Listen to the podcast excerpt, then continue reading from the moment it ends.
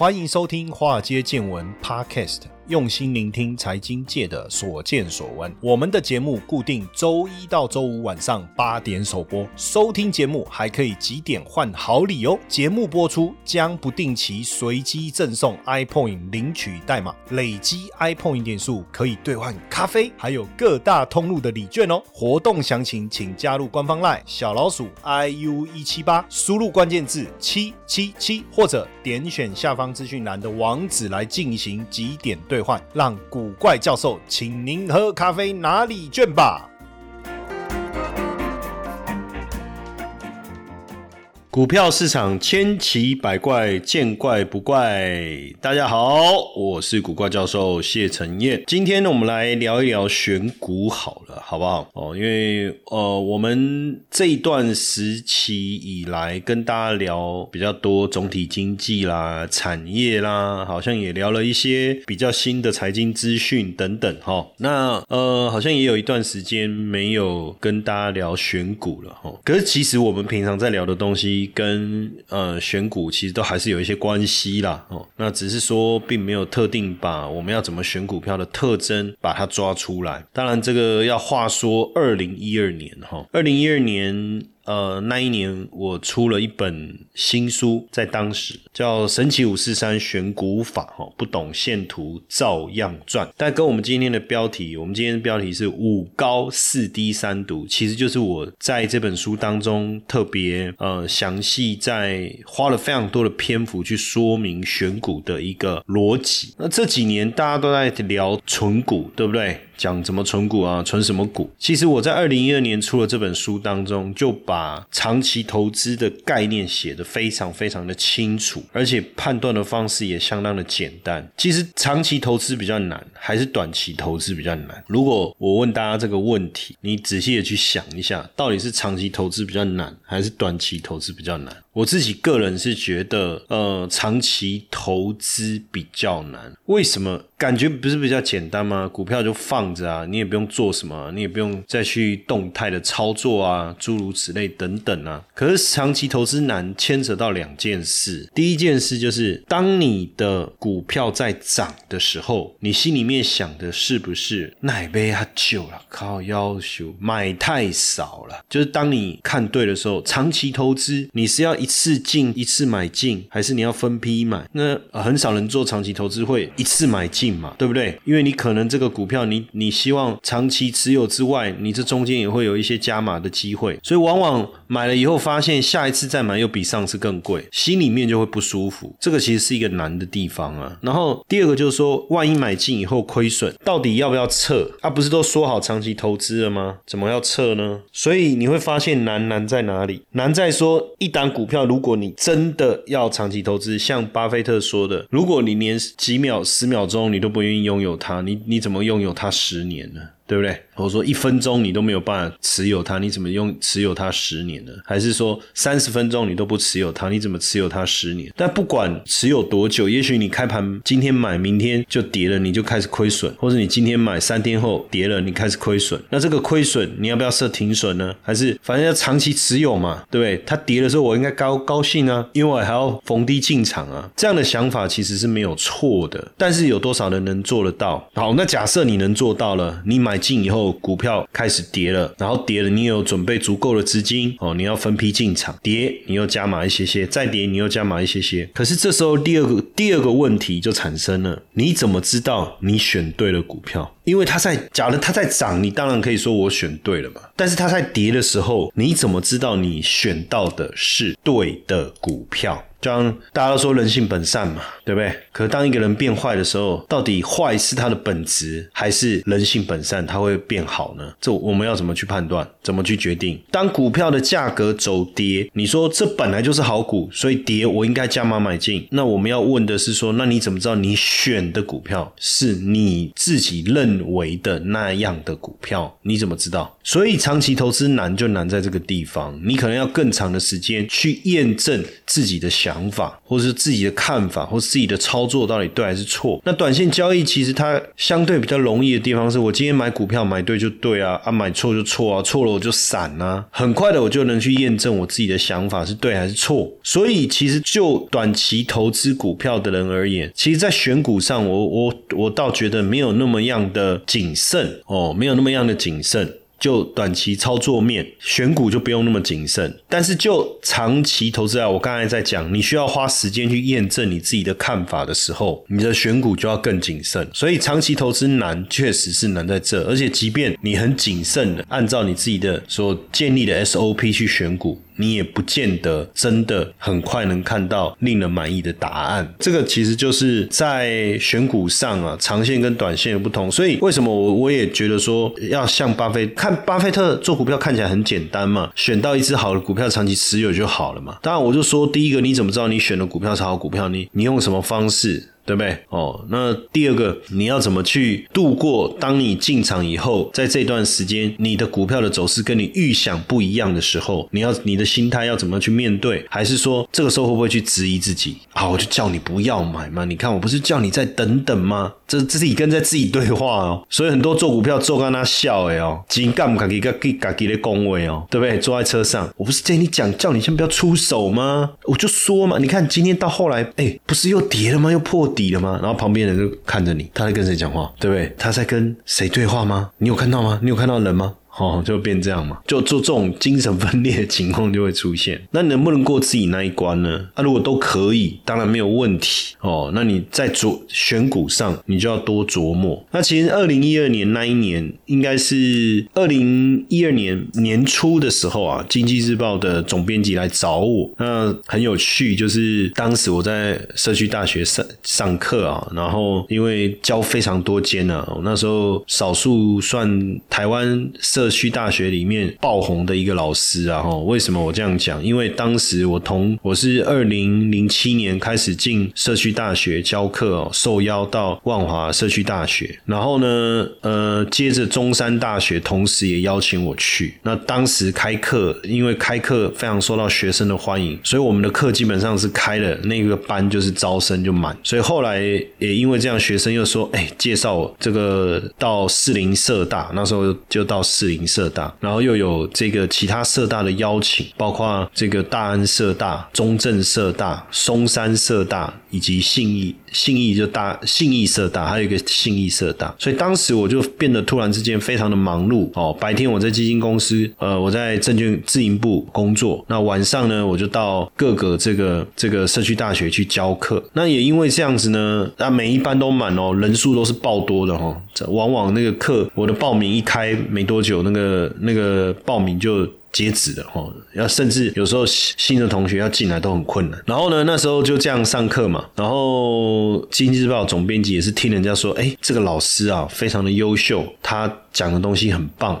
当然，他想说来听听听看才知道嘛，对不对？哦，没有亲自品尝过，怎么知道到底味道怎么样？然后呢，他就呃来上了一学期以后啊，他就跟我说：“哎，老师，我可不可以邀请你？哦，就是我们新经济报，我想想要帮你出一本书，这样子谈你的故事跟这个选股的逻辑，这样哇。那时候我也是受宠若惊啊，因为我想说，在二零一一年，就十年前要出书，相对来讲跟现在比还是比较不容易。”容易嘛？哦，你没有一定的知名度，你没有一定的这个高度，出版社，尤其是像《经济日报》这么大的出版社，怎么可能会会愿意出帮他出书呢？对不对？因为还牵扯到后续的这个销量的问题嘛。所以那个时候哇，受宠若惊，我会跟他讨论，我犹豫啊，因为我想说写书这件事情好像也没那么容易。那后来当然也答应了，以后很认真的写啊。其实出书当下我也没有没有想太多，但是现在回头来看，我其实是后真的是后悔，第一次。写书写那么认真干嘛？把所有后面要出的内容全部一次把它写完，结果变成后面要出书就变很困难啊！所以你看我我神奇五四三系列总共只出了两本。其实我第一本写的内容啊，再把它稍微铺陈一下哦，坦白讲应该可以出到三本了哦。但是我一口气就把所有的精华就把它写完。就是我们现在在谈五高四低三读，对不对？那坦白讲，五高可以写一本啊，四低可以写一本，三读可以写一本啊。五高的高就是高下。立判的高，高雄的高嘛，四低就是身高高低的低嘛，高低的低嘛，那独就是独特、独特、独家嘛，三个嘛。那当时当然我也花了非常多的心思去写这个。那为什么会刚好是五四三什么？当然这中间也有一些巧合啦。当然回头来想，当然很多的巧合凑在一起就达成了这么完美的一个产出嘛。那当五五高啊，你今天选股票，你基本上哦，你要你要去谈所谓的好的股股票啊，它具备的条件是什么？我不知道大家有没有一个标准。那就好比说我我们在女生在选男朋友、选老公啊，说要三高啊，学历高嘛，收入高，身高高嘛，对不对？不是血压高嘛？不是吧？体脂肪高哈？不是啊，不是这个，对不对？体重、血压、血脂，这是不行的，不是这三高。讲的三高是什么？讲的三高是这个学历、哦薪水跟身高。为什么学历高表示至少有有一定的智商智商嘛？不一定是智慧了，哈，说智商嘛。熊博嘛也要读册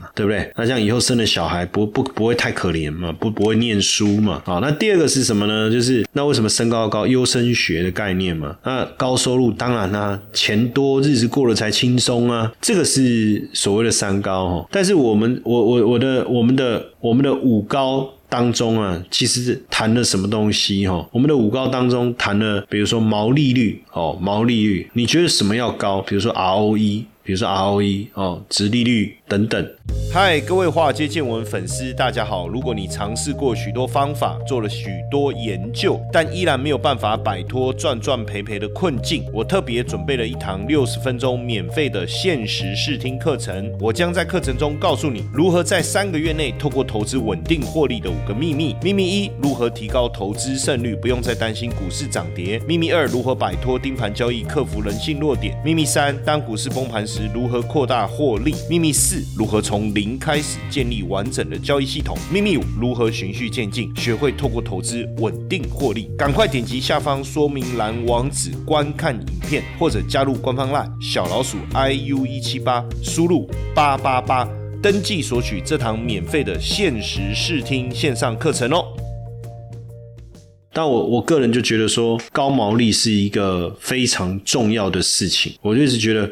高毛利是一个非常重要的事情，当然不是说不能去买那个低毛利的公司啊，但是如果它是一个高毛利的公司，至少它在市场的竞争力是相当好的。然后呢，同时呢，它是不是高 ROE？对股东来讲，这家公司呢，能不能带出很好的回报？这个其实高 ROE 的部分也是这个巴菲特啊在选股当中特别在意的。可是为什么我们不光就拿？一个 ROE 就好，基本上 ROE 是股东对股东权益来讲，它的一个回报率，对不对？但是中间还会有一些细节，就是有时候高 ROE 有没有可能代表它是高杠杆？就是你还要用一些细节去过滤啊。哈，那所以我也会去看 ROA，如果 ROA 是资产报酬回报嘛，资产回报。的能力嘛，哦，ROA，所以如果它 ROE 高，ROA 也高，这就是一个正常的这个呃有效率的生产的公司，它所能带来的回报，就是这两个照道理应该是都要不错，不不可能说 ROA 不好，可是 ROE 很好，因为 A 是 asset 嘛，asset 当中就是包含了负债跟股东权益嘛，哈，负债的部分，负债的部分如果太高，那是不是变成是一个一个一个一个杠杆太大所带来的报酬，那这样子对公司真的是好吗？在景气好的时候，高杠杆的公司绝对会比别人赚得更快，成长的力道更强。哦，大量运用资金杠杆的结果，当然在景气好的时候看起来是好的，看起来是好的。但是当呃景气在往下走的时候，高杠杆的公司往往可能因为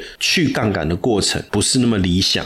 反而会给公司带来可能倒闭的压力。为什么这么说？因为在景气不好的时候，你高度的这一个负债，你如果没有办法相对应带来良好的营收表现的时候，你会发现你的成长力道会大幅度的减缓。那这个部分对这种高负债的公司、高杠杆的公司来讲，就不是一个好事，对不对？所以高 ROE、高 ROA 还有这个高毛利，其实就是呃我特别在意的，就是其实就是我。我特别在意的哈，然后再来是，当然就是说，除了 ROE、ROA。之外啊，哈，还有这个我我的我也会特别去关注什么，就是我也会特别去关注这个在它的现金股利支付率的部分。哦，刚才也有讲到直利率嘛，哈，那另外一个就是现金股利支付率。那为什么要看直利率？直利率代表其实比较贴近我们对报酬率的思维啦。就是我今天投资一家公司，它配我现金股利，那我用多少钱买？它现在多少钱？它的直利率够不够高？当然，现在也有所谓的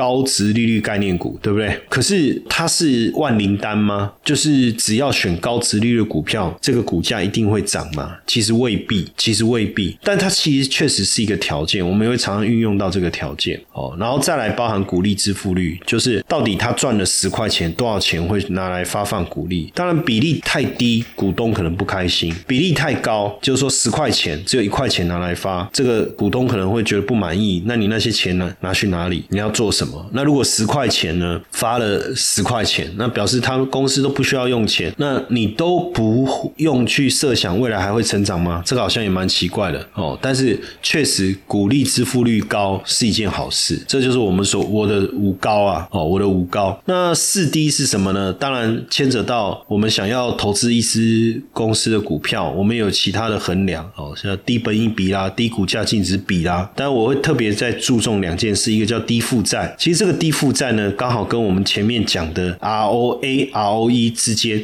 有一个牵连性，有一个紧密的关系。一个负债相对比较低的公司。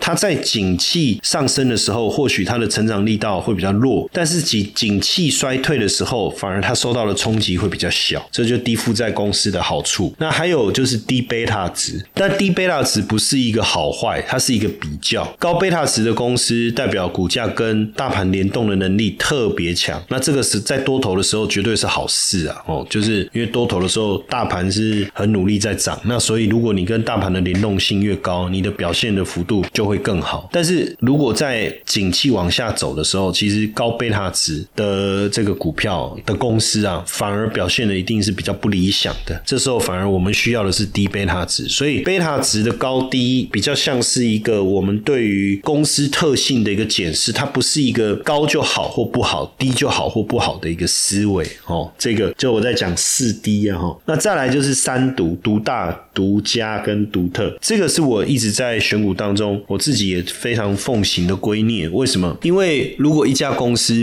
不够大、不够独特，甚至他做的生意是没有经过特许的，坦白讲，他在努力的过程中，其实一定是很竞争的。而这个竞争是不是能够，他能不能维持有效的竞争能力？哦，在这个市场上成长，那就不一定了。所以，如果说他本身已经具备了一些独特的条件，哦，或者是他拿的是独家的生意，或者是他这个少数几家，当然。规模特别大，这个其实都能够有助于公司在经营过程中稳定的成长。但。你你说，如果一家公司已经独大、独家或独特了，可能我们他就就不再有想要努力的可能性嘛，对不对？哦，姐姐，我不想努力了，有没有可能？因为已经够大啦。可是这样的想法在实物上其实也不全然正确。为什么？因为对股东而言，即便你再大，你都还是希望公司能够稳、能够持续性成长嘛。好，能够持续成长，所以独家、独大、独特这件事就变得非常的重。要。那所以在选股上呢，我们就会去注重这几个条件，注重这几个条件。而这样做的目的，当然就是为了长期持有，就是为了长期持有才有可能去赚到这些利润了哈。这样的一个选股，尤其是在现阶段，你看股市大跌过后，最近好像表现相对开始有这个稳定下来了。那这个时候如果要选股，那当然就尽量要去搭配我们讲的高 ROE。高毛利率、高值利率、现金股利支付率也高，然后低配纳值的特性你可以自己选择，但低负债，我觉得这个很重要哦。那切入的时间点，当然看本益比就是一个比较客观呐。当然你又说，哎，我们用技术指标来作为进出涨的依据，可不可以？当然也可以，可是它可能就会受到。呃市场氛围的一个影响，而产生价格上面的变化。那这个变化当然就会影响到指标啊。所以我觉得比较好的就是用我刚才讲的，比如说本益比啦、股价净值比这种概念去做。但我觉得选选股清单的整理是非常重要的，也就是呃，在你想要。或是你看好的股票当中，它有没有具备独大、独家、独特这样的特性？如果有，其实你已经迈进成功一大步哦。我们的一小步，也是你选股的一大步啊。也就是你把这些清单列出来，符合你这些条件的清单列出来，你再往五高四低这个部分去做说删除嘛。所以我我常在讲说，诶，这个股票这家公司到底能不能做？第一个问题，其实我觉得先不是说去急着看。股价当然也 OK 啊，可是看完股价以后，你要怎么决定呢？你还不是要回到我刚才讲的五高四低三毒？但这次当中，我会建议你先确认是不是三毒哦。如果它不在三毒的范围里面，或是很勉强、很勉强，才能把它视为。因为独家跟独大其实是很好辨识啊，哦，就是市场占有率的部分，它的规模大概是如何？那因为你你如果市场规模够大，然后它的这个独占率又有的话，那这种公司往往长期都能够有持续稳定的收益嘛。但你说独特，那那我们要怎么样去确认这一家公司它是属于独特的公司？这就需要一点点判断的能力了啦，对不对？哦，但你大概要举。例你也都可以举得出来啊！你说像星巴克或麦当劳算是独家或独大吗？你如果以麦当劳来讲，你说叫呃，它定义的叫做什么素食店好了，那还有肯德基啊，对不对？还有摩斯啊，还有汉堡王啊。你说规模没有像它这么大，啊，可是问题是在某些区域可能或某些地城市，他们的分店的数量可能比麦当劳还多的时候，那到底它算独家？还是独大，他也不用没有没有说别人不能去开同样的，你不能用他的 logo 啊，用他的名字，这是没错啊。但是难道我不可能再开一家素食餐厅、素食店，对不对？所以基本上你会想一想，哎，其实它就有它的独特性嘛，对不对？就有它的独特性，其实概念上会比较像是这样。所以在选股的时候啊，大家都可以就可以朝这个方向哦，朝这个方向来去思考。当然，如果你对我我讲的这个议题有兴趣啊，你因为这一套书，这一套书《升级五四三》呢，这一套书，尤其这一本《五四三选股法》，其实也已经，我看在博客来上面，它是写说已经绝版，无法销售哦，已经绝版，无法销售。所以，如果大家有想要再参阅一下这本书的内容的话，你可以自己再到图书馆去找一找。高通膨环境下，数字货币也能成为稳健收益的投资工具哦！必走足三堂课，学会翻倍数字货币，免费课程限额三十名，立刻加入古怪教授赖好友小老鼠 iu 一七八，输入 bcw，立即取得报名资讯哦！